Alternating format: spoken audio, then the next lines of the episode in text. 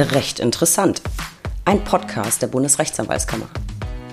Ich bin Stefanie Bayrich, Pressesprecherin der BRAG und in der heutigen Folge geht es um das Thema Merry Christmas Glühweinfolge oder 2023 auf der Suche nach Hashtags.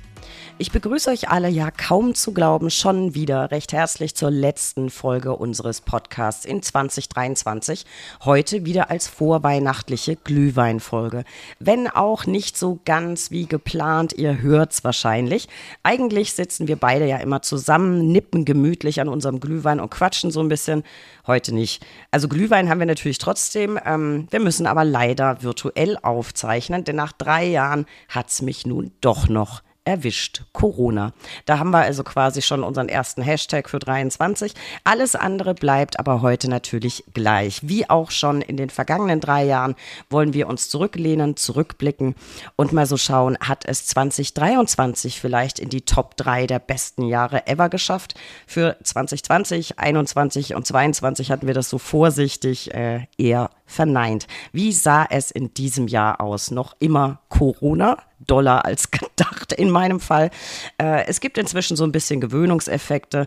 Wir haben immer noch so ein bisschen Inflation und wir haben natürlich den dramatischen Konflikt in Israel. Wir sind aber wild entschlossen, für euch auch auf die guten Dinge zu blicken, denn auch die gab es durchaus. Gemeinsam mit Rechtsanwalt und Notar Dr. Ulrich Wessels, Präsident der BRAC, durchstöbere ich also für euch das zurückliegende Jahr ja, welche Hashtags könnte man für 23 vergeben? Denn nichts ist in Zeiten von Social Media so wichtig wie der richtige Hashtag. Also schauen wir mal, lieber Uli. Schön, dass du wieder da bist und Zeit hast, ein bisschen mit mir zu plaudern. Naja, also liebe Steffi, wenn du jetzt anfangen würdest, äh, diese wunderbare Tradition, ich stoße mal mit dir mit dem Glühwein an, damit deine Corona-Erkrankung auch besser wird. Also wenn wir diese schöne Tradition jetzt beenden würden, dann wäre ich natürlich extrem traurig und würde etwas äh, vermissen. Denn es hat sich jetzt ja so wunderbar eingespielt, dass wir uns zum Jahresende zusammensetzen, eigentlich an einem leckeren Vanillekipferl knabbern und den Glühwein gemeinsam trinken. Und das möchte ich natürlich auch nicht äh, vermissen. Ähm, diesmal müssen wir es etwas anders gestalten, aber ich freue mich, dass es dir wieder so gut geht, dass wir diese Aufzeichnung auch machen können. Also würde ich sagen, Uli, steigen wir ein. Ich bin es fast ein bisschen leid, das zu sagen, ehrlicherweise, aber so ein klein wenig habe ich das Gefühl, wir leben im Jahrzehnt der Krisen, oder? Wenn man jetzt mal so ein bisschen überlegt, das ist jetzt unsere vierte Weihnachtsfolge. Was gab es denn bisher so zu besprechen? Corona, Hochwasser, Krieg in der Ukraine, in Israel, der Justizumbau in Israel, Inflation, gestiegene Energiepreise, Affenpocken. Ich habe die Affenpocken noch vergessen. Ähm, äh, weißt du was, Uli, ich habe so ein bisschen die Schnauze voll von schlechten Nachrichten. Deswegen würde ich vorschlagen, lass uns doch vielleicht so ein bisschen gütig und gnädig auf 23 äh, zurückblicken. Klar, über Bad News müssen wir auch sprechen, aber vielleicht vor allem über die Good News. Äh, von daher würde ich auch sagen, zu Beginn nochmal Cheers. Wir sind immerhin noch da. Ja, Cheers, liebe Steffi. Ähm, das fällt jetzt gar nicht so leicht dann zu sagen, ähm, es wird alles gut. Hm, aber fangen wir mit dem Guten an. Äh, du kannst sicher sein, wir bleiben, das heißt die Anwaltschaft bleibt, die BRAG bleibt und natürlich die regionalen Kammern. Wir sind und bleiben eine starke Anwaltschaft. Ich glaube sogar stärker äh, als das bisher der Fall war. Wir haben es geschafft, eine, eine wunderbare Zusammenarbeit mit den regionalen Kammern hinzubekommen. Das stärkt uns alle. Und wir haben eine Selbstverwaltung mit Personen, Persönlichkeiten, die mit viel Engagement arbeiten. Und ich glaube, das kann man sehr positiv hervorheben. Aber wir werden auf die negativen Aspekte die im Moment fast etwas überwiegen, äh, gleich noch zurückkommen. Ja, so ist das. Was ich mir jetzt zu Beginn, was ich sonst immer mache, heute ehrlich gesagt gleich gekniffen habe, Uli, ich habe dich jetzt gar nicht mehr groß vorgestellt. Ich glaube, inzwischen kennt dich äh, jeder und auch die ganz neuen Abonnenten, die sollen einfach mal in unsere Präsi-Woche reinhören. Da haben wir dich ja gerade vorgestellt. Äh, ist auch ein gutes, ist ein gutes Stichwort, ähm, Präsi, nämlich gerade wieder neu. Wir hatten im Oktober wieder Wahlen. Herzlichen Glückwunsch nochmal zu dem phänomenalen Ergebnis. Du hattest tatsächlich alle möglichen Stimmen, die man bekommen kann. 103 waren das, wenn ich jetzt äh, nicht irre. Keine Gegenstimme, keine Enthaltung. Und vielleicht zur Erklärung für alle, die nicht wissen, wie das funktioniert oder sich noch nicht damit beschäftigt haben. Ja, es gibt nur 28 Rechtsanwaltskammern, also erschließt sich vielleicht jetzt nicht auf den ersten Blick, wie man denn da 103 Stimmen bekommen kann. Äh, wir sind ja immerhin in Deutschland, nicht in den USA oder so. Hintergrund ist, dass es eine Braureform gab, die zum 1.8.22 in Kraft getreten ist. Und jede Kammer hat natürlich weiterhin eine Stimme. Die Stimme wird aber abhängig von der Mitgliederzahl unterschiedlich gewichtet. Also eine kleine Kammer mit bis zu 1000 Mitgliedern, ähm, da die, zählt die Stimme einfach. Bei einer Kammer mit mehr als 20.000 Mitgliedern würde die Stimme neunfach zählen. So kommen wir dann im Ergebnis auf 103. Ende Klugscheißer-Modus. Fakt ist, alle Stimmberechtigten haben ja ausnahmslos ihr Vertrauen ausgesprochen und ich glaube, da haben wir die erste richtig gute Nachricht und vielleicht auch den ersten Hashtag Vertrauen. Ich habe mich wahnsinnig gefreut äh, für dich, denn so ein Ergebnis, finde ich, hat super viel Subtext. Und ich habe dir diese Frage zwar schon in unserer Präsi-Woche Anfang Dezember gestellt, äh, die hat aber vielleicht ja noch nicht jeder gehört. Deswegen vielleicht auch hier nochmal, wie ging's dir, als der Wahlausschuss das Ergebnis bekannt gegeben hat? Uli, das macht ja was mit einem. Also ich glaube, ich wäre total baff und gerührt gewesen. Magst du dich für uns nochmal so ein bisschen in die Situation zurückversetzen? Ja, das will ich gerne tun. Erstmal lieben Dank für deine, deine Glückwünsche. Ähm, das war auch für mich eine, muss ich schon sagen, außergewöhnliche Situation. Ähm, ich habe natürlich äh, auf einen hohen Zuspruch gehofft. Denn wenn man fünf Jahre die Verantwortung getragen hat, das ist ja die etwas ungewöhnliche äh, Periode gewesen, weil ich ähm, ein Jahr von der Amtsperiode von Ecki Schäfer übernommen habe. Äh, ich habe natürlich versucht, in den fünf Jahren zusammen mit dem Präsidium, aber vor allen Dingen auch mit der Geschäftsführung, also mit euch allen, und das ist mir sehr wichtig, äh, versucht, das Vertrauen der Kammern zu erlangen und der Kammerpräsidentin und Kammerpräsidenten.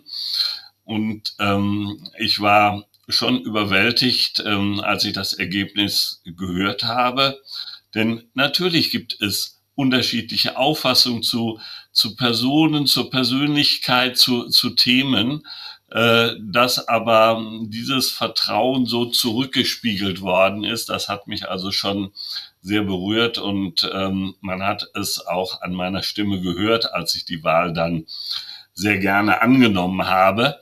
Ähm, aber da muss man auch ganz klar sagen, das war ein wunderbares Ergebnis, aber das bedeutet nicht, dass man sich zurücklehnen kann und darf, weder in meiner Person noch in Form des Präsidiums, sondern unsere Aufgabe ist es jetzt, dieses Vertrauen, was letztendlich ein Vertrauensvorschuss für die nächsten vier Jahre ist, dass wir auf dieses auf diesem Vertrauen aufbauen und dass wir das Vertrauen rechtfertigen, weiterhin versuchen, so effektiv und gut für die Kammern zu arbeiten. Man muss immer sehen, wir sind die, die Dachorganisation und die Entscheidungen, die maßgeblichen Entscheidungen werden durch unsere Mitglieder, und das sind die Kammern und damit die Kammerpräsidentinnen und Präsidenten, getroffen in den Hauptversammlungen, den Präsidentenkonferenzen und unsere Aufgabe als Präsidium ist es, die Beschlüsse so gut und effektiv wie möglich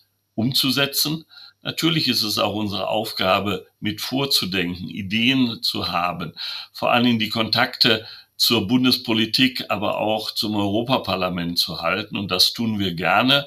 Und da werden wir weiterhin gemeinsam dran arbeiten. Und wenn das in dieser, ähm, ich nenne es mal kritisch loyalen positiven Stimmung weiter erfolgt wie in den letzten Jahren, nämlich sehr optimistisch, dass wir trotz vieler Widerstände auch gute Ergebnisse für die Anwaltschaft erzielen können. Davon gehe ich aus. Und es ist klar, nach der Wahl kommt immer erstmal die Arbeit. Das äh, bringt so ein tolles Ergebnis dann eben auch mit sich. Aber lasst uns doch mal auf jeden Fall die Stichworte Erfolg notieren und Selbstverwaltung. Und weil du es gerade angesprochen hast, Engagement und Team könnte man auch notieren. Denn es wurde es ja nicht nur du gewählt, ähm, sondern wir haben ein, ein komplettes Präsidium gewählt. Alle Mitglieder des Präsidiums könnt ihr übrigens hier im Podcast kennenlernen. Ich verlinke nochmal die ganze Präsi-Woche. So, Uli, lass mal schauen, was hat uns sonst noch bewegt in diesem Jahr? Was fällt dir vielleicht als allererstes ein?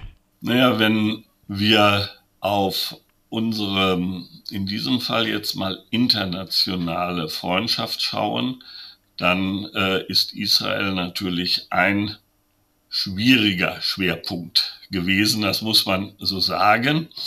Ähm, Israel hat mit dieser sogenannten Justizreform gekämpft.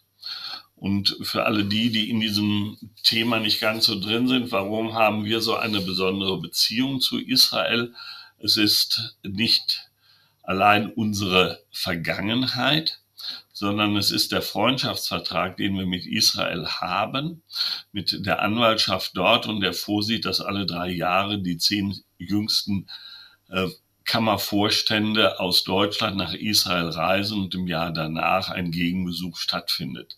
Das hat eine Freundschaft und einen Zusammenhalt zwischen den israelischen und deutschen Kolleginnen und Kollegen geprägt, der äh, seinesgleichen sucht. Und dadurch resultiert natürlich die ganz besondere Verbindung, die auf der Seite Israel vor allen Dingen in der Person von Michael Kempinski ähm, sich widerspiegelt. Und wir sind deswegen besonders betroffen, weil Israel bisher, auch wenn es keine geschriebene Verfassung äh, gab, ähm, sehr als einer der wenigen Staaten in der Region, muss man sagen, demokratisch aufgestellt war, eine Gewaltenteilung hatte, die nicht allen äh, gefallen hat, weil es auch eine starke Justiz gab, aber es gab eben auch eine starke und äh, selbstverwaltete Anwaltschaft.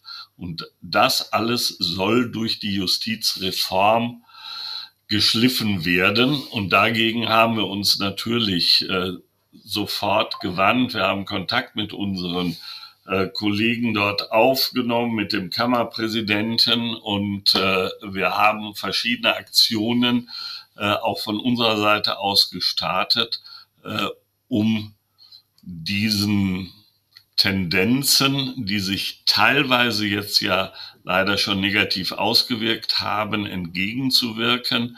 Äh, wir haben auch unseren Justizminister Dr. Buschmann äh, eingeschaltet, der auch eine starke Affinität zu Israel äh, hat, der uns da auch unterstützt hat, sowohl was die Frage der Gewaltenteilung als auch die den Fortbestand der Selbstverwaltung der Anwaltschaft angeht. Ähm, wir sind da bei weitem noch nicht äh, zu Ende und es hat ja massive äh, Kritik dort gegeben, auch in Demonstrationen, die angehalten haben, nicht ein einmaliges Ereignis waren. Und dann ist das Ganze jetzt überschattet worden durch diesen brutalen Angriff der Hamas und äh, den Krieg, der jetzt schon leider lange Zeit dauert und äh, auf beiden Seiten viele Menschenleben fordert. Ja, Israel stimmt, das ist, ist, ein, ist ein gutes Stichwort. Das notiere ich mir auch. Das hat uns wirklich das ganze Jahr über massiv beschäftigt. Ich weiß gar nicht, wie viele Presseerklärungen wir dazu hatten. Wir hatten einige Podcast-Folgen.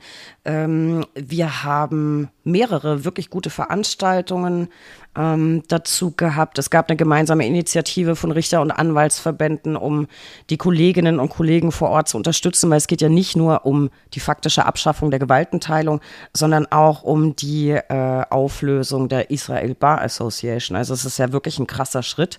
Alles schlimm genug. Und dann kam eben, kam es noch schlimmer als gedacht. Dann kam noch der, der Krieg obendrauf. Ähm, ja, auch der gehört leider äh, zum Kleingedruckten von 2023. Ich habe ehrlich gesagt, das, mich hat sehr überrascht. Ich habe das nicht kommen sehen. Die Konflikte, die schwelen ja schon ganz, ganz lang. Ähm, mich hat es aber doch sehr überrascht. In in, innerhalb von vier Jahren jetzt quasi ein zweiter Krieg. Da kann man dann fast sagen, dass die Probleme, die wir hierzulande so haben, eigentlich fast schon Jammern auf hohem Niveau sind. Also wir hatten ja auch viel mit gesetzgeberischen Reformen zu tun äh, aber nicht mit Plänen zur Abschaffung der Selbstverwaltung, äh, wenn auch mit Angriffen auf die Kernwerte. Also da glaube ich, ähm, ja, zeigt sich schon eine weniger gute Entwicklung. Das würde ich als Angriff im Kleinen sehen auf die, auf die Anwaltschaft. Steffi, da, da hast du sicher recht. Das ist ein Angriff im Kleinen, der sich natürlich im Großen auswirken kann. Wenn man mal schnell nochmal ähm, den Blick auf diese internationale Situation wirft, wir haben den Ukraine-Krieg, wir haben jetzt die kriegerische Auseinandersetzung in, in Israel. Ähm, es geht jetzt gar nicht um die Frage der Bewertung, äh, wer da was äh, veranlasst hat, sondern das zeigt aus meiner Sicht, wie wichtig die internationalen Kontakte sind. Wir haben im Moment das Gefühl, und das betrifft ja nicht nur Israel und die Ukraine, es betrifft auch europäische Länder, die Auseinandersetzungen, die wir innerhalb der EU haben, dass ähm, das Gefüge und die Balance innerhalb unserer Gesellschaften auseinanderdriftet und das wirkt sich natürlich unmittelbar dann auch auf rechtsstaatliche Strukturen aus. Und deswegen ist es aus meiner Sicht, und äh, das wird erfreulicherweise ja auch von allen Kammern geteilt, so wichtig, dass wir diese internationalen Kontakte nicht nur haben, dass wir sie pflegen und leben. Und äh, das, das tun wir, denn nur so kann man Rechtsstaat aufrechterhalten. Du hast ja schon angesprochen, es gibt immer vielfältige äh, Angriffe. Manchmal sind es kleine Nadelstiche, manchmal sind es größere. Manchmal ahnt man die Attacke auch gar nicht, wie sie von hinten kommt.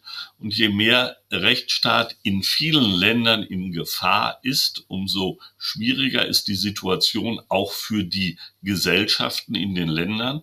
Und ich glaube, da ist es auch Teil der Aufgabe der Anwaltschaft, da wir ja auch dafür zuständig sind als berufene Vertreter unserer Mandanten dafür Sorge zu tragen, dass wir so weltweit wie möglich rechtsstaatliche Strukturen haben, die dann auch wiederum hoffentlich verhindern können, dass es immer wieder neue kriegerische Auseinandersetzungen gibt.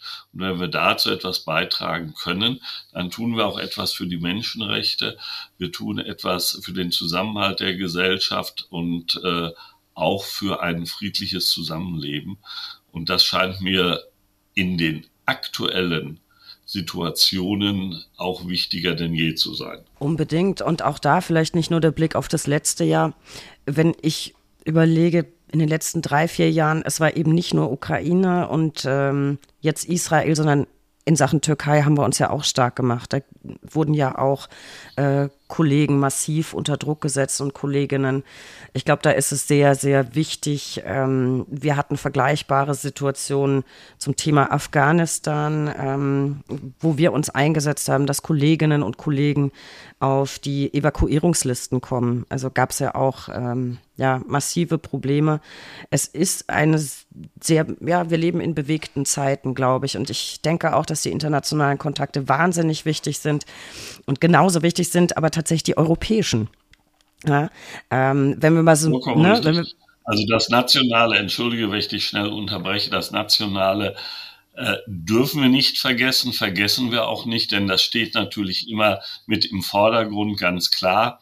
Aber man muss einfach in äh, einer globalisierten Welt auch über den Tellerrand hinaus gucken. Aber kommen wir gerne auch zu den nationalen Problemen. Das, das sehe ich genauso. Ähm, mit europäischen Kontakten, da fällt mir natürlich wieder Brüssel ein. Also da finde ich, kommt auch so ein bisschen sehr rauer Wind alles, was in Brüssel auf den Weg gebracht wird, vielleicht nicht alles, aber vieles empfinde ich persönlich auch. Also als, als kleinen Angriff, entweder direkt auf die Kernwerte oder auf den Ruf der Anwaltschaft ähm, hat uns ja sehr, sehr beschäftigt, egal ob es um Geldwäsche geht, äh, Gesetzgebungsverfahren. Man hört immer wieder äh, aus Brüssel, die Anwaltschaft sei quasi Teil der organisierten Kriminalität. Ja, also selbst äh, unser Justizminister hat diesen Begriff mal ähm, aufgegriffen, weil er sich auch darüber ähm, ärgert, dass Fehlverhalten, was es auch innerhalb der Anwaltschaft äh, gibt, schwarze Schafe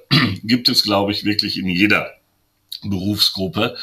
Ähm, das kann man nicht hundertprozentig äh, verhindern, aber man darf es nicht verallgemeinern oder muss sehr vorsichtig sein, wenn man versucht, es zu verallgemeinern, weil dadurch werden diejenigen, äh, die sich nicht nur gesetzestreu verhalten, sondern äh, die ein Berufsethos auch äh, leben, äh, diskreditiert und, und das darf nicht sein.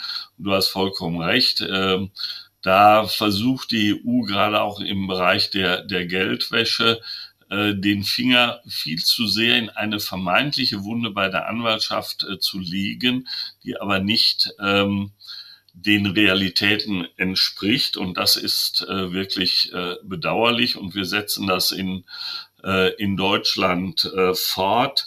Ähm, du hattest mich schon mal auf das ähm, Wachstumschancengesetz angesprochen.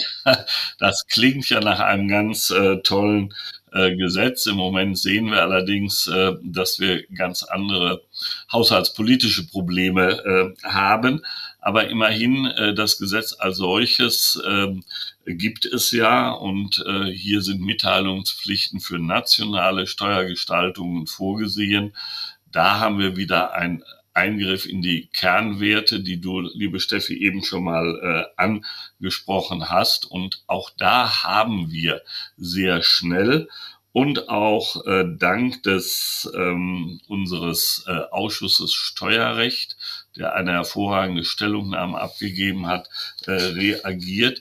Denn das sind die kleinen Stiche, die gesetzt werden gegen die Selbstverwaltung gegen die Kernwerte. Und dazu gehört nun mal die Verschwiegenheit und das besondere Vertrauensverhältnis zwischen Anwalt und Mandant. Und ich kann das sogar noch ich kann das noch fortsetzen, wenn man schon bei diesem Thema ist, denn wir haben ja auch die Cum-Ex-Problematik. Wir haben die Problematik, dass Verteidigerkorrespondenz äh, unzulässigerweise äh, gelesen äh, wird und äh, zum Gegenstand von Ermittlungsverfahren gemacht wird. Und da war es jetzt auch sehr erfreulich, dass äh, das Landgericht Frankfurt eine Entscheidung getroffen hat, die die Staatsanwaltschaft doch massiv in ihre Grenzen eingewiesen hat und dargelegt hat, dass also hier der Versuch, Verteidigerkorrespondenz heranzuziehen, schlichtweg rechtswidrig und nicht gerechtfertigt war.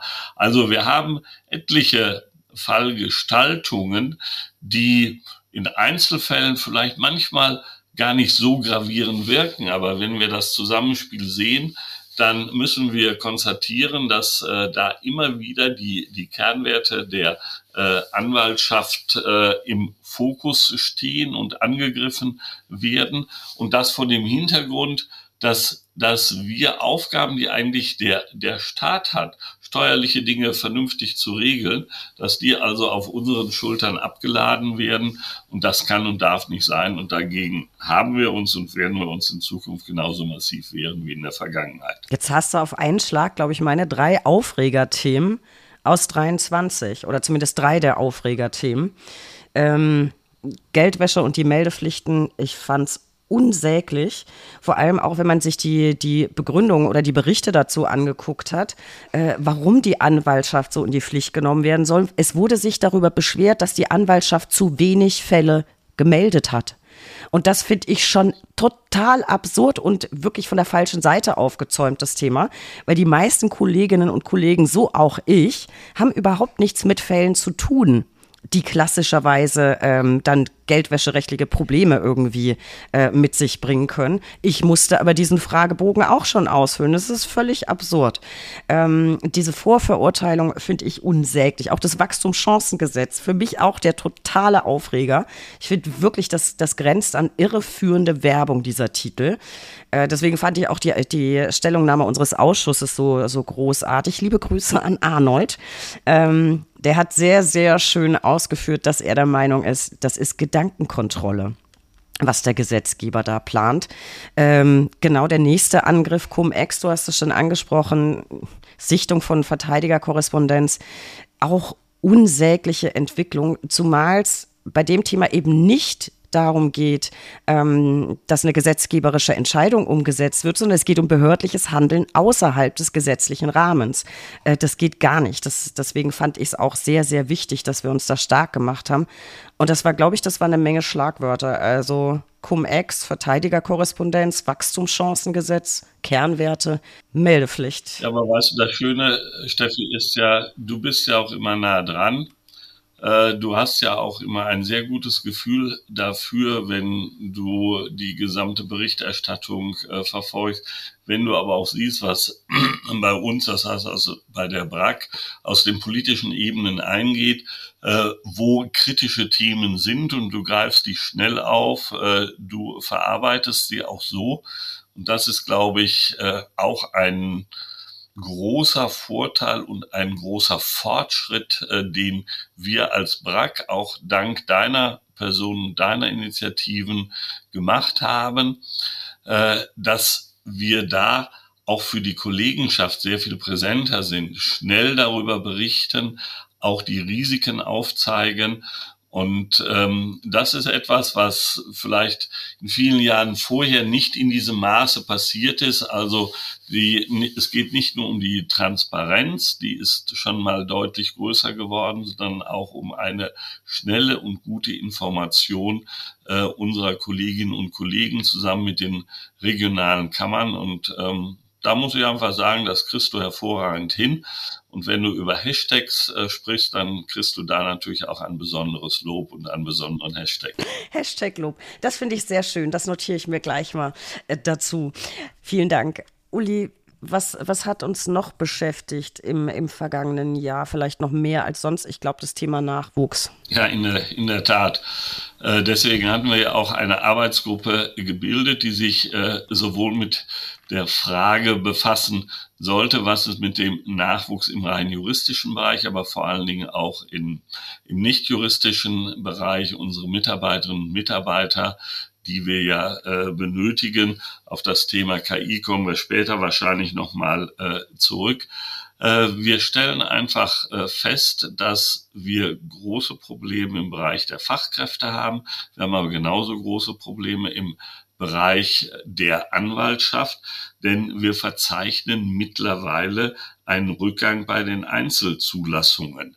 Ähm, das ist ein, ein Trend, wo man sagen kann, ja, es gibt normale Wellenbewegungen und äh, wir reden hier von so einer Prozentzahl von etwa 1,5 Prozent. Äh, das scheint nicht so viel zu sein, aber es sind doch über 2000 Kolleginnen und Kollegen, die weniger zugelassen werden.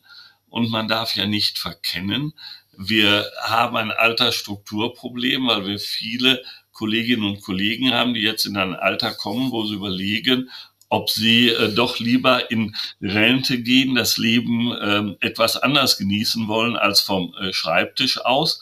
Und dann stellt sich für uns natürlich auch die Frage, hat das Auswirkungen auf unsere Vertretung in der Fläche? Können die Mandanten und Mandantinnen in der Fläche noch in hinreichender Entfernung anwaltlichen Rat und damit eben auch anwaltliche Vertretung in Anspruch nehmen und ist sichergestellt, dass jeder, der mit einem Rechtsproblem kommt, auch einen Anwalt, eine Anwältin findet, äh, die ihm zur Seite steht.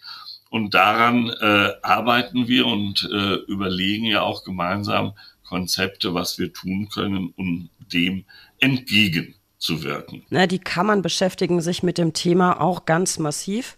Ähm, das kann auch zum echten Problem werden, gerade in der Fläche. Ich hatte jetzt gerade das große Vergnügen, die Regionalkonferenz der Kammer Sachsen-Anhalt zu moderieren. Liebe Grüße, Guido. Äh, auf der unter anderem genau das das große Thema war.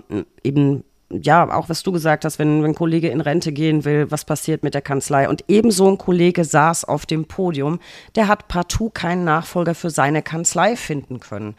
Ähm, wir haben dann im Anschluss ganz, ganz tolle Gespräche mit Studierenden und Referendarinnen und Referendaren geführt und haben dabei aber erfreulicherweise festgestellt, dass es sowas wie einen kleinen Trend in Richtung Rückkehr in die Heimatregion gibt. Es haben ganz viele äh, Studierende und, und Referendare berichtet, die wollen nach dem Studium oder Referendariat wieder nach Hause.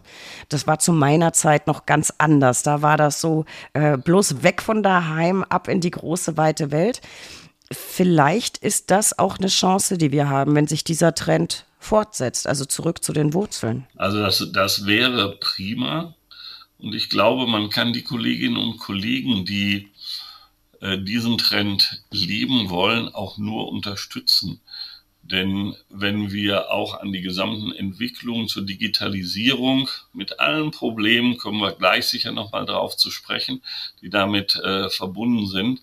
Wenn man aber ähm, diesen gesamten Bereich der Digitalisierung der künstlichen Intelligenz sieht, dann ähm, ist es aus meiner Überzeugung nicht mehr so wichtig, wo man die Kanzlei unterhält. Das heißt, man kann auch von einem lokalen Standort aus eine hervorragende Mandantenbindung aufbauen, nicht nur im lokalen, sondern auch im nationalen äh, Bereich.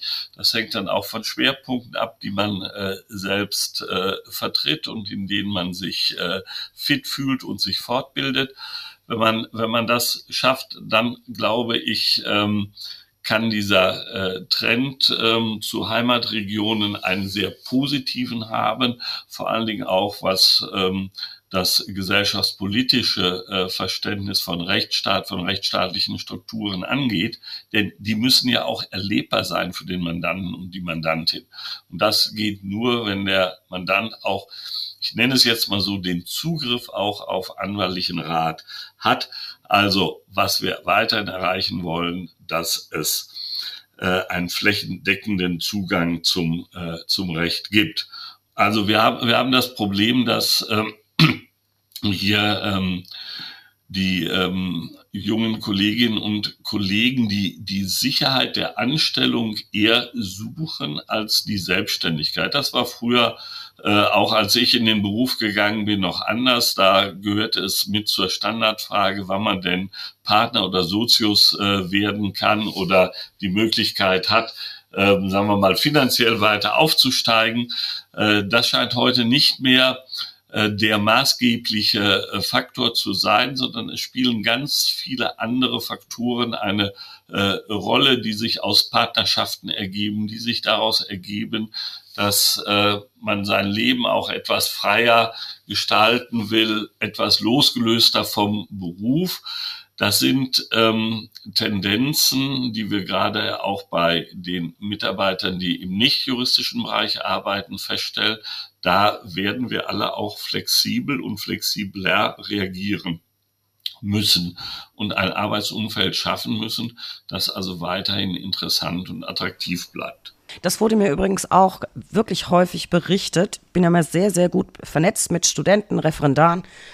Ähm, mir wurde häufig berichtet, dass man sich nach dem zweiten Examen, obwohl das Ganze ja juristischer Vorbereitungsdienst heißt, sich überhaupt nicht auf den Job vorbereitet fühlt.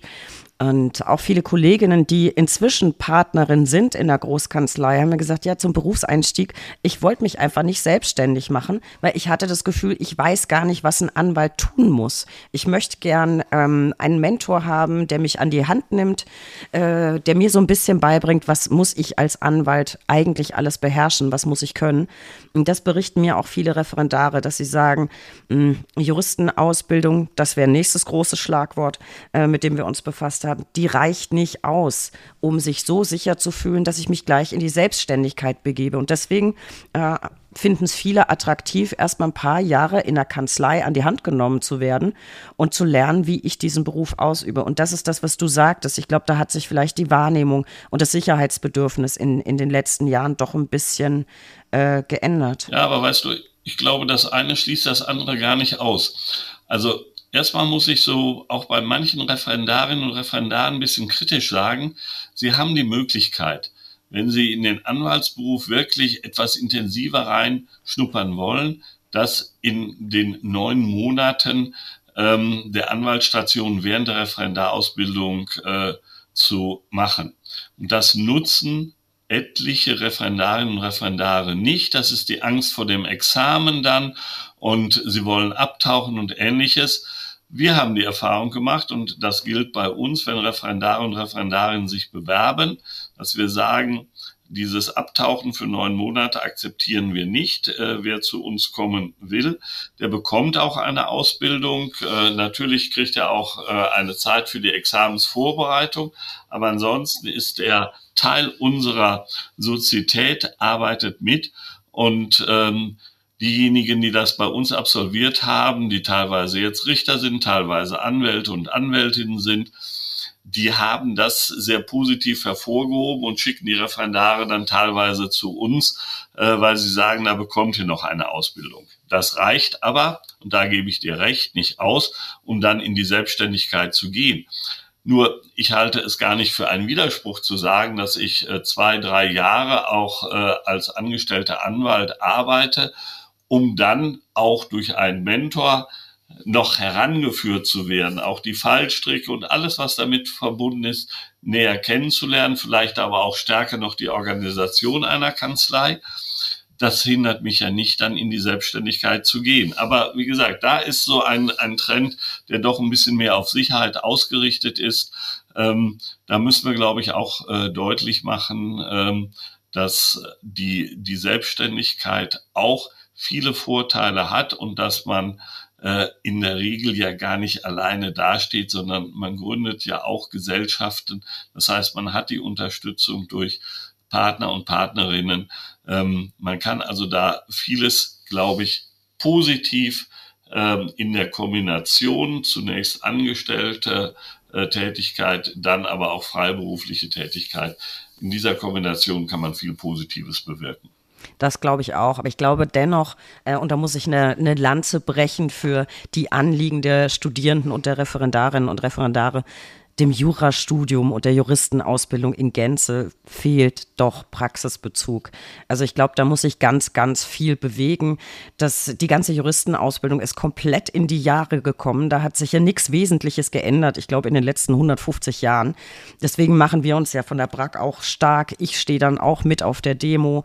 Wir sind in Kontakt, sind da sehr engagiert. Ich glaube schon, dass die Juristenausbildung vielleicht nicht alleinige Ursache ist, aber mitursächlich dafür, dass nicht so der Mut da ist, ähm, sich selbstständig zu machen. Ich glaube, da kommen viele Faktoren zusammen und Juristenausbildung, glaube ich, ist ein schöner Hashtag, den, den notieren wir uns auch noch, Uli. Auf, auf jeden Fall. Ähm, ich glaube auch, man würde Chancen vertun, wenn man nicht immer wieder darüber nachdenkt, ob man Ausbildungen, egal welcher Art, Studien, Studiengänge verbessern kann, um dadurch auch noch eine bessere Vorbereitung für den Beruf äh, zu schaffen, vor allen Dingen auch zu erreichen, dass äh, die Studentinnen und Studenten nicht zwischendrin hinschmeißen und sagen, das ist nichts für mich. Ja, glaube ich auch. Es gibt ja so ein paar kleine positive Schritte zu vermelden. In einigen Ländern kommt jetzt der integrierte Bachelor. Das E-Examen ist auch auf dem Vormarsch, nicht so schnell, wie ich es mir gewünscht hätte, aber es kommt.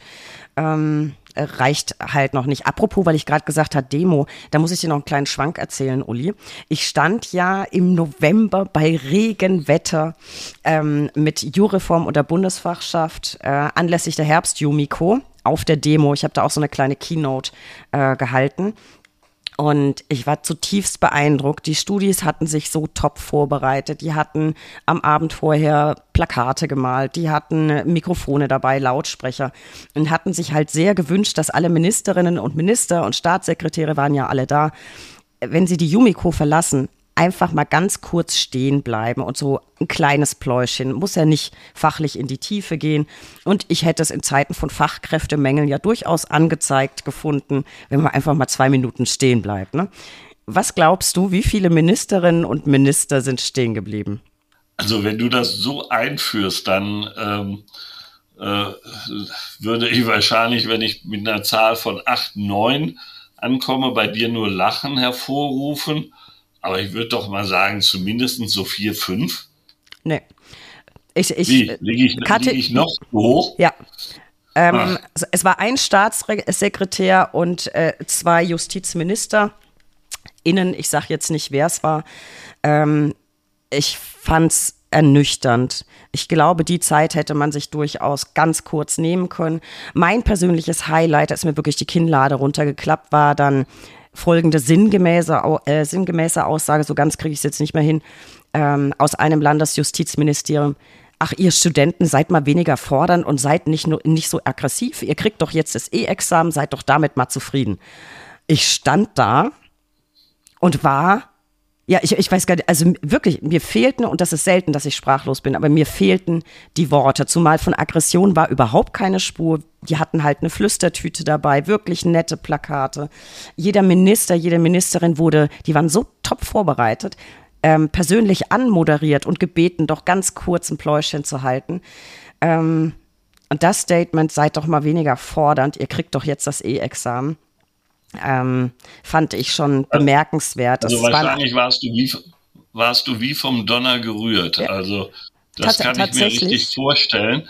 Und da muss ich auch sagen, also wenn du das jetzt so berichtest, dann ist das nicht nur schade, sondern fast, fast traurig. Ähm, denn was wünschen wir uns? Wir wünschen uns doch Engagement von den jungen Leuten, dass sie sich mit ihrer Situation, mit ihrer Ausbildung, mit äh, ihrem Berufswunsch auseinandersetzen. Und wenn sie das tun, dieses Engagement zeigen und nicht einfach nur protestieren und sagen, das ist alles blöd, was ihr macht, sondern mit Vorschlägen kommen, sich überlegen, was man tun kann, sich dann auch bei so einem Wetter, wie du das beschreibst, äh, da hinstellen und ausharren, ähm, dann ist es schon eine gewisse Missachtung dieses Engagements, wenn darauf nicht oder ja in einer solchen äh, nicht flapsigen, sondern eigentlich eher etwas abschätzigen Art äh, reagiert wird. Also das ist wirklich, das ist wirklich schade und äh, das wird vor allen Dingen dem Anliegen ja nicht gerecht. Und da nutzen dann die schönen Worte, die sonst gesprochen werden, äh, dann wenig, wenn man nicht äh, auch den Mut und das Interesse hat, äh, auf die Leute zuzugehen, die einen ja nicht mit Eiern bewerfen wollen, sondern die mit äh, den Ministern in eine sachliche Diskussion eintreten wollen. Ja, fand ich auch. Wobei dann sogar noch gesagt wurde, und wenn ihr es dann geschafft habt, dann werdet doch gern Richter. Brauchen wir nämlich bei uns im Bundesland XY. Ähm, das, das war dann noch so die Kirsche auf dem, auf dem Sahnehäubchen. Das ist nicht gerade die Werbung, die nee. sich der eine oder andere OLG-Präsident dann nee, vorstellt. Gar nicht. Also ich, ich fand es auch wenig, wenig wertschätzend. Ja, und man hat wohl nicht gedacht, dass ausgerechnet die Brack mittendrin stand und das auch gehört hat. Ähm, ich, ja, ich, ich war enttäuscht. Ich hoffe sehr, dass die, die große Reform äh, bald kommt. Das ist ein Stichwort, das können wir uns auch ähm, notieren, Reform. Und an der Stelle auch nochmal liebe Grüße an die Bundesfachschaft und an Jureform. Ich finde euer Engagement so großartig, zumal ihr euch ja für was einsetzt, ja, äh, was für euch vielleicht sowieso schon zu spät kommt. Es waren ja einige dabei, die schon kurz vorm Examen sind. Und das kann man gar nicht hoch genug einschätzen. So, Stichwort Reform. Uli, das halten wir uns auch fest. Es gab ja so ein paar dicke Reformen dieses Jahr. Du, es, äh, es gibt immer Reformen, das ist ja auch das, das Positive.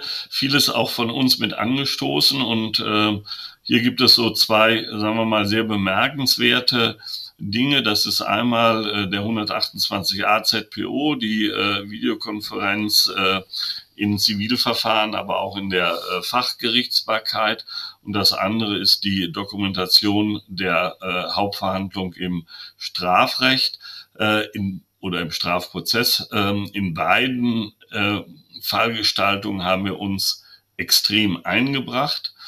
Äh, wir waren sehr froh, dass es dann positive Entwicklungen gab, auch wenn äh, wir bei den gesetzgeberischen äh, Reformen, die ähm, dann zunächst durch den Bundestag verabschiedet worden sind, ähm, uns auch noch weitere Verbesserungen hätten vorstellen können. Aber es geht nicht darum, immer 100 Prozent zu erreichen, sondern äh, hier die, die Fortschritte wirklich mitzunehmen. Und das betrifft den Bereich der Digitalisierung, das betrifft den Bereich moderne Verfahrensordnung.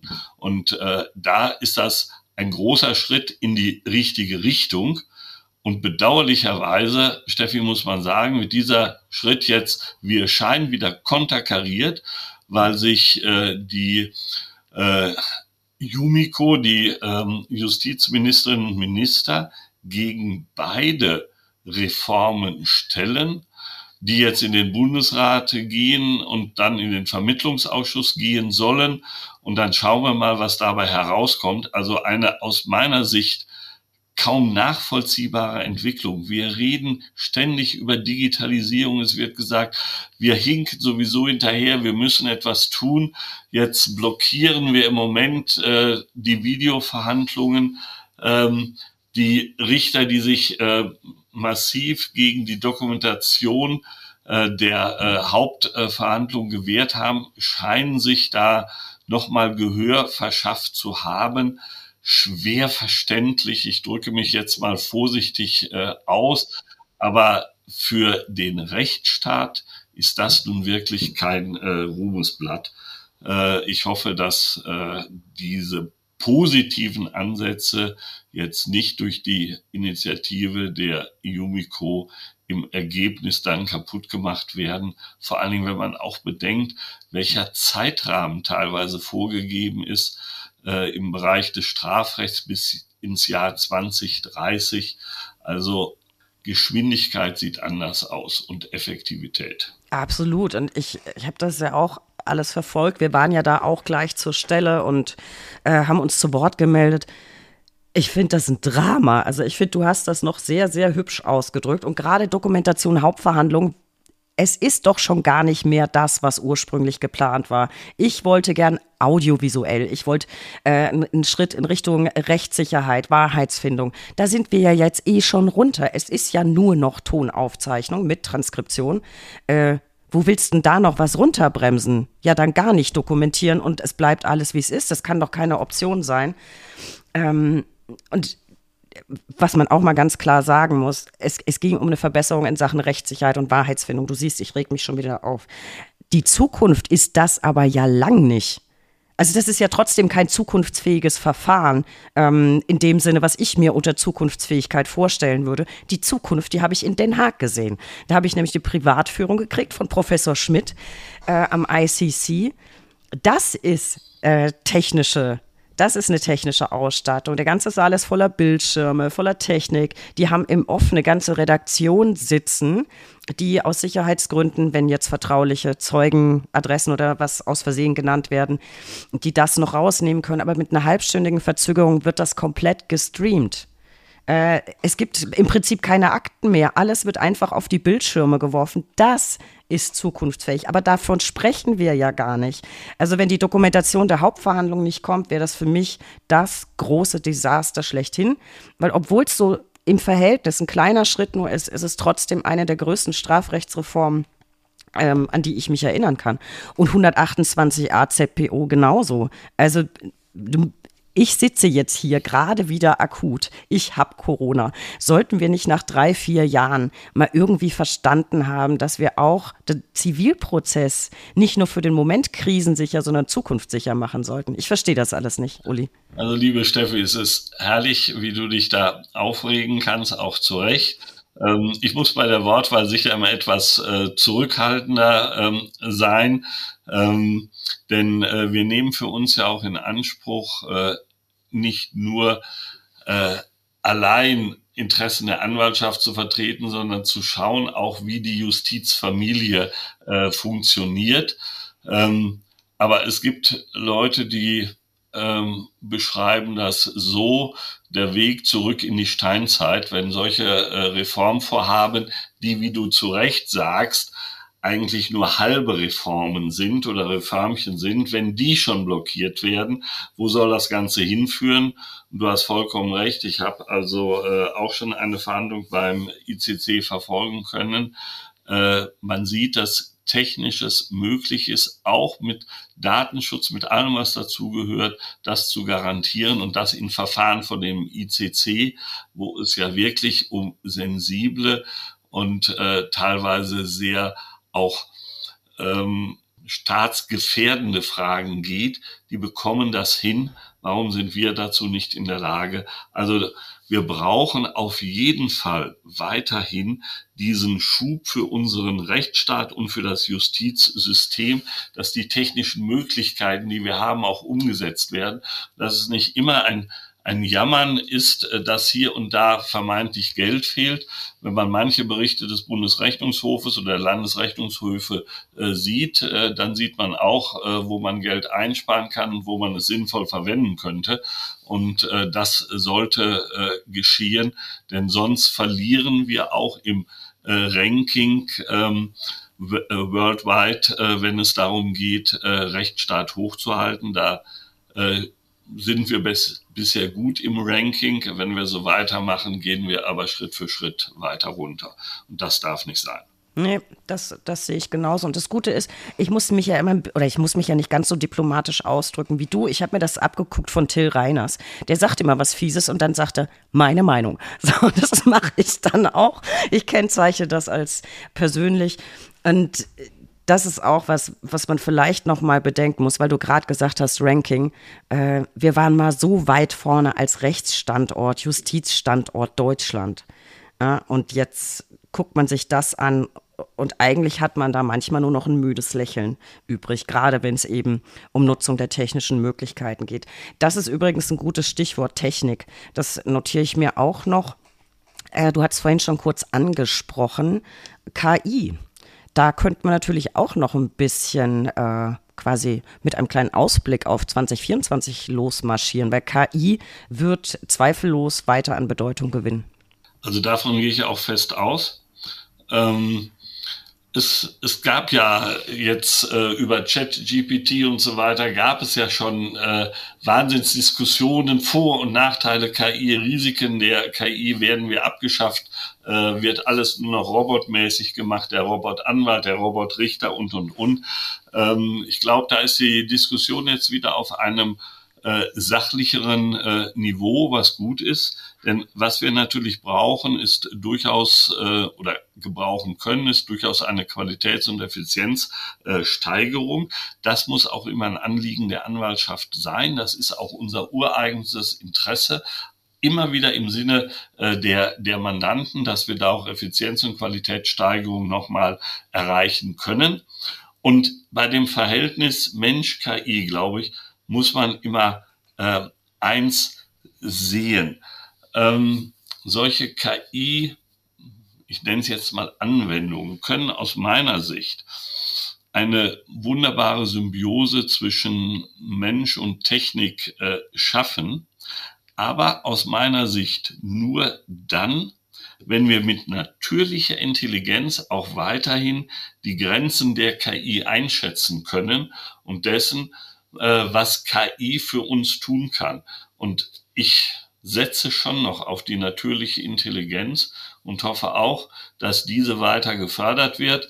Kleiner Ausblick, wenn wir gerade äh, geguckt haben, wie die PISA-Studie war, kann man vielleicht daran ein bisschen zweifeln, dass bei uns die künstliche Intelligenz hinreichend, die, Entschuldigung, die natürliche Intelligenz hinreichend gefördert wird. Ich hoffe, dass wir auch das in den Griff kriegen, denn das wäre für die nachfolgenden Generationen sehr wünschenswert. Aber das nur ein kleiner Nebenaspekt. Na, ich glaube, es wird sehr spannend sein zu beobachten, was vielleicht in den nächsten Jahren noch auf uns zukommt. Es ist theoretisch ja schon ganz, ganz viel möglich. Wir hatten auch zwei ganz tolle Podcast-Folgen dazu aufgezeichnet, unter anderem zu KI im öffentlichen Sektor. Haben da auch ein bisschen drüber gesprochen, was zum Beispiel in den USA schon eingesetzt wird. Compass nennt sich das. Ähm, das ist zum Teil einfach noch eine Diskriminierungsmaschine. Das ist sehr schwer in den Griff zu kriegen. Ähm, ich bin ein großer Fan von ChatGPT. Ich feile da immer schon so ein bisschen rum mit Befehlen, weil man das dann einfach optimieren kann. Informiere mich da auch. Und ich bin jetzt auch sehr gespannt, wann man mal einen Blick in das Konkurrenzsystem werfen kann. Elon Musk hat ja noch was auf den Weg gebracht, äh, Grog Wobei mich da schon wieder nervt, dass es kostenpflichtig sein soll und es wird äh, referenzieren auf X. Ähm, was das jetzt für die Datenbasis sagt, sei einfach mal dahingestellt. Ich bin auf jeden Fall gespannt, was sich da noch alles tun wird.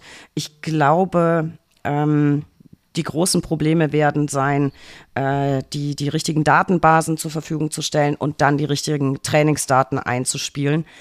Und da muss man mal gucken, wie sich es entwickelt. Und das Problem ist, wenn immer wenn versucht wird, Diskriminierung zu vermeiden, ähm, dann sind die Systeme, die ja auch selbst lernen, so schlau und referenzieren auf andere Aspekte, die letztlich durch die Hintertür wieder eine Diskriminierung verursachen.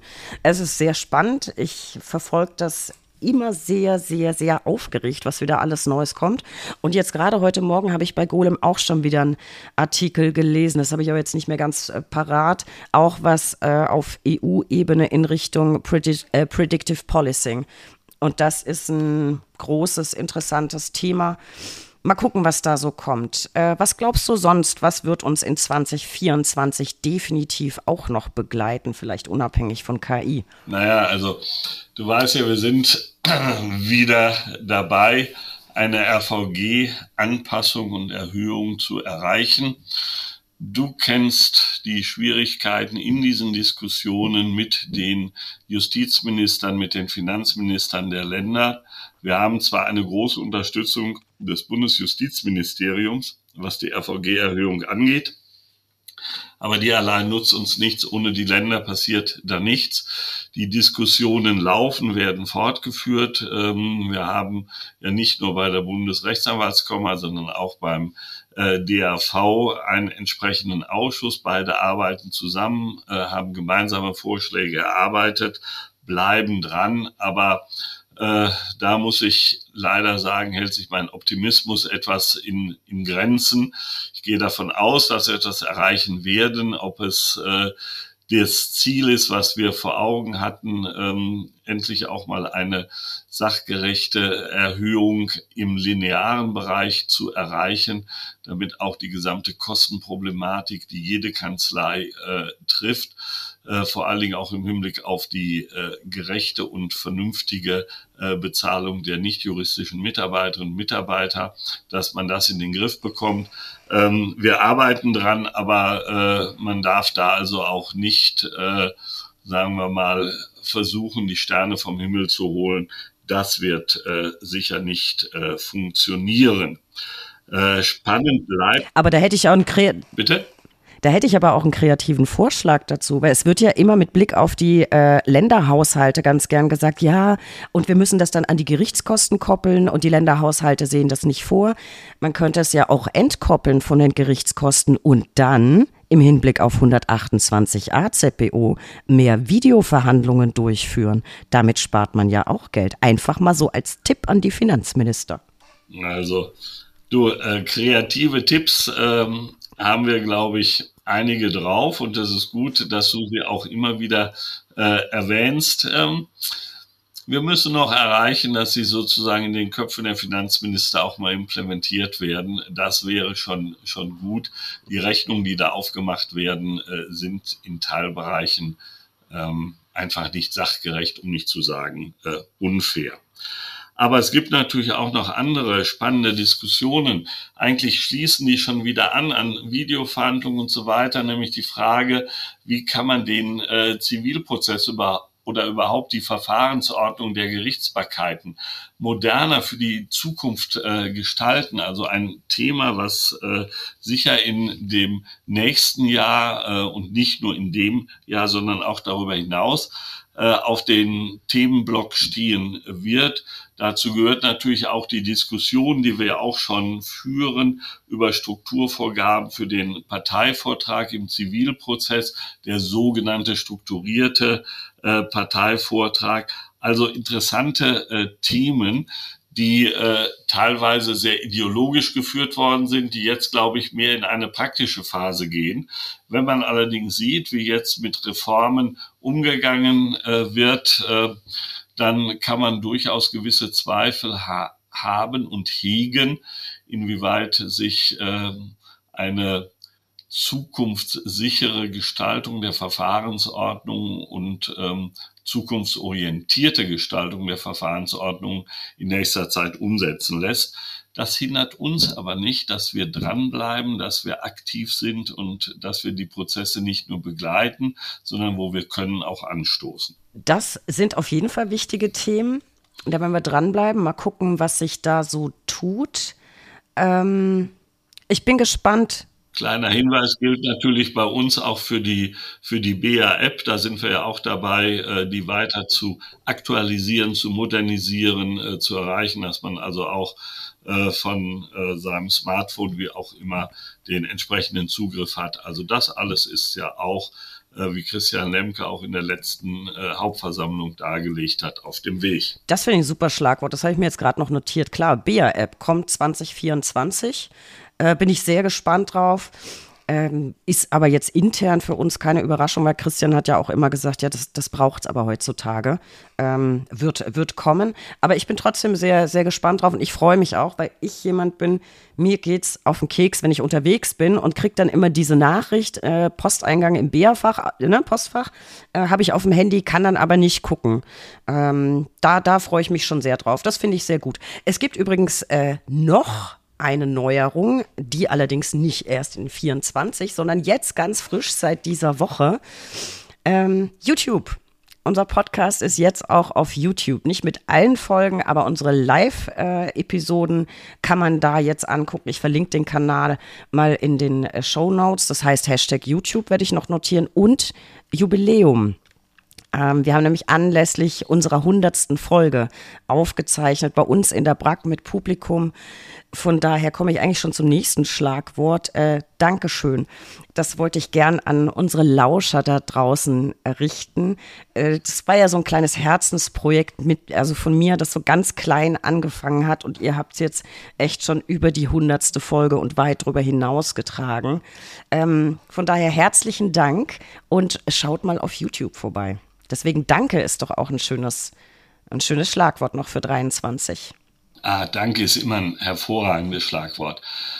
Das gilt, wenn man zurückblickt. Aber der Dank, warum spricht man ihn aus? Man spricht ihn ja vor allen Dingen auch aus als, als Motivation für die Zukunft. Jedenfalls äh, verstehe ich das äh, gerne so.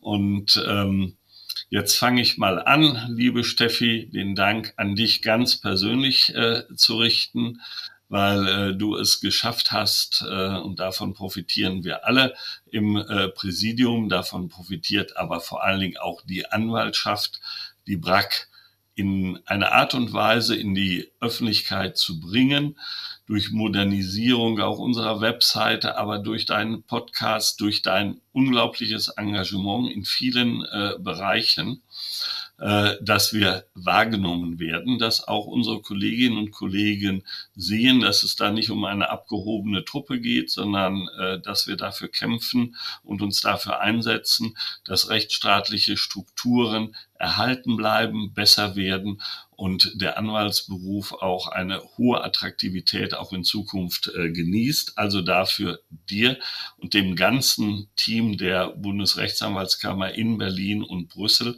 ganz herzlichen äh, Dank. Ohne euch würde das in dieser Form überhaupt nicht funktionieren. Wir machen es ehrenamtlich, ihr macht es hauptamtlich und es ist eine im Moment hervorragende Symbiose und wenn die so bleibt, dann äh, bin ich auch gerne immer wieder bereit, Dank und Lob äh, auszusprechen.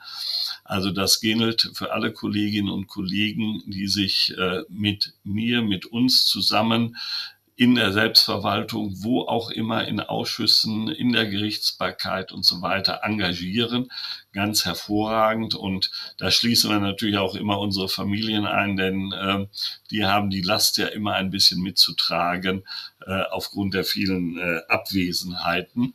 Aber es macht selbst einem ja auch Spaß und es bringt immer wieder neue Aspekte hervor, neue Erkenntnisse für einen selbst.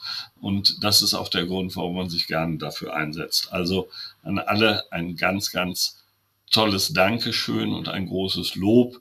Und das wirkt hoffentlich auch in das Jahr 2024 hinein.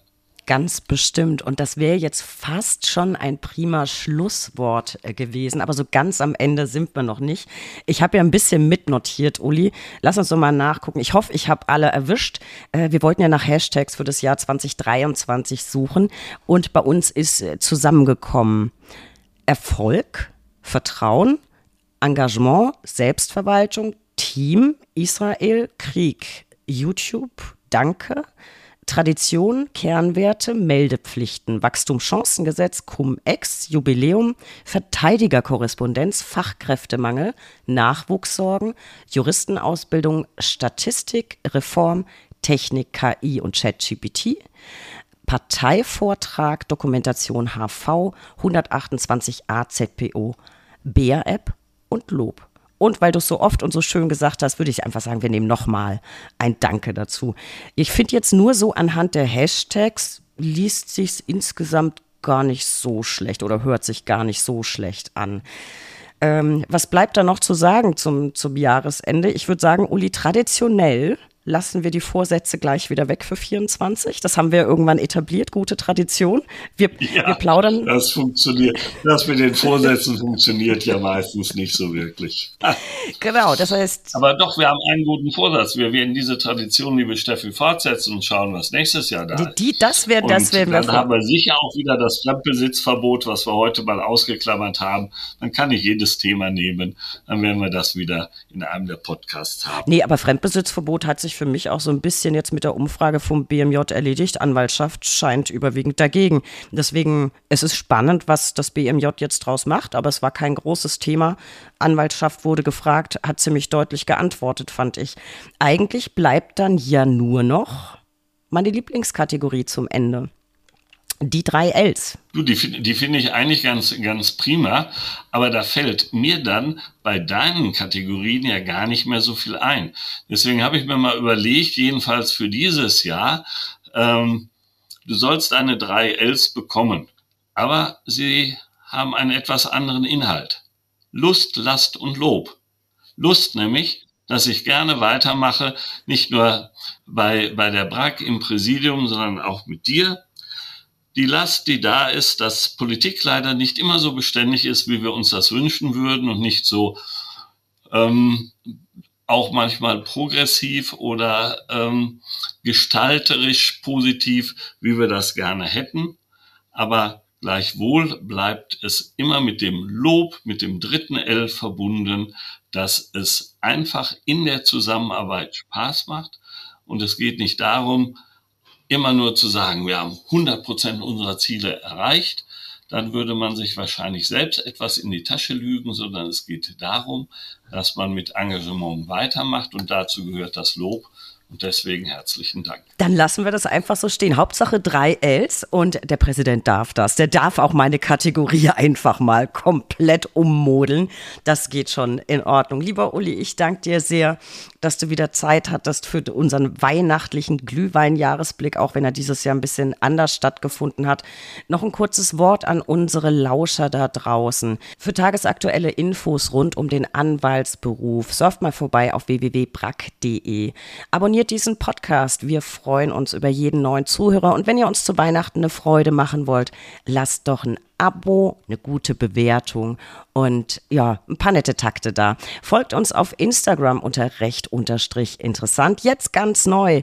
Folgt uns auf YouTube. Das verlinke ich euch in den Show Notes. Auch da freuen wir uns zu Weihnachten über Abos, Likes und Kommentare. Werft einen Blick in Brack-Mitteilungen und Brack-Magazin, beides digital erhältlich. Und ich habe schon angesprochen, heute wieder ganz wichtig, ein Blick in die Show Notes. Und jetzt müsst ihr ein bisschen stark sein. Wir machen nämlich Podcast Podcast-Pause, aber gar nicht so lang. Am 19. Januar sind wir für euch schon wieder da und glaubt mir, wir haben schon wieder ein paar coole Sachen für euch ausgetüftelt. Und bis dahin hört doch einfach nochmal durch unsere bisher erschienenen Episoden durch. Lieber Uli, dir und allen Zuhörerinnen, allen Zuhörern, allen Kolleginnen und Kollegen, allen Mitarbeiterinnen, Mitarbeitern in den Kanzleien, ich wünsche euch von Herzen frohe Weihnachten und ein gesegnetes neues Jahr. Und ich weiß, wir Anwälte würden natürlich am liebsten erstmal die AGB für 24 lesen, bevor wir dazu stimmen. So läuft's aber halt leider nicht. Also lassen wir es einfach auf uns zukommen und machen das Beste draus. Es liegt ja immer auch ein bisschen an uns, was wir aus so einem neuen Jahr machen. Lieber Uli, ich danke dir. Sehr gerne. Ich wünsche allen wirklich besinnliche, erholsame Weihnachts- und Festtage. Seien Sie optimistisch für 2024. Wir versuchen unser Bestes.